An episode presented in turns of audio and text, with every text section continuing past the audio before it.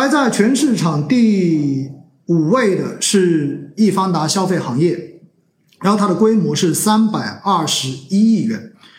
然后接下来排在下一支的主动管理的是华夏能源革新，二百二十四亿元。接下来就是中欧时代先锋，二百一十亿元。所以我们看到，其实还是有蛮多的主动管理的股票基金，目前的规模也是蛮大的哈。那在混合型基金中间，我们再来看看在百亿以上，因为混合型基金基本上就不会存在说指数基金了，全部都是主动管理型的。那么主动管理型的中间最大的规模，给大家稍微的报一下哈，排在第一位的是易方达蓝筹。易方达蓝筹的规模是多少亿呢？截止到十月八号是八百九十九亿元，八百九十九亿元，天哪！然后排在第二位的是景顺长城新兴成长，五百八十二亿元规模啊。然后第三位的是富国天惠精选成长，四百零九亿元，这是第三支。排在第四位的是新泉趋势投资。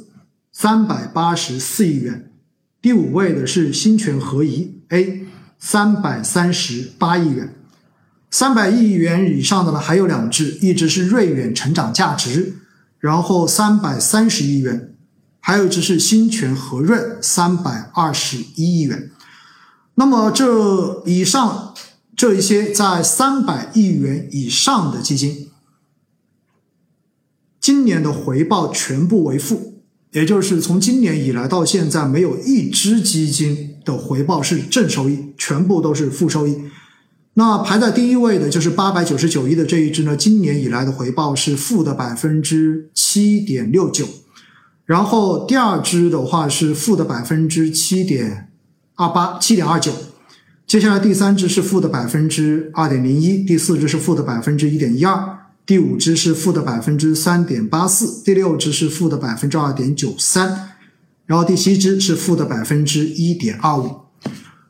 所以哈，我们可以看到非常的明显，那么就是实际上大规模的基金在今年的这种混合型的基金的表现中间并不算出色，而今年在混合型基金中间表现就是百亿以上的哈。表现比较出色的是哪几只基金呢？给大家稍微说一下。那么有一只是大家非常熟悉的，叫做诺安成长，对吗？就是你们说的蔡经理。那么蔡经理的基金呢，今年是百分之十九点八三的一个涨幅。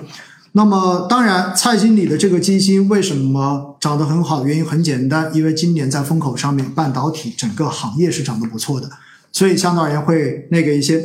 然后排在今年涨的。我看一下这个数据哦，涨得最好的应该是有两只在百分之五十以上的，分别是什么呢？分别是龙吟汇理的新能源主题涨了百，它的规模是一百九十九亿，然后涨了百分之五十一点零九。另外一只是东方新能源汽车主题，然后一百零二亿，涨了百分之五十四。那我们也可以看到呢，这两只基金之所以涨得好的原因是什么？是因为一只的投资是投资在新能源主题。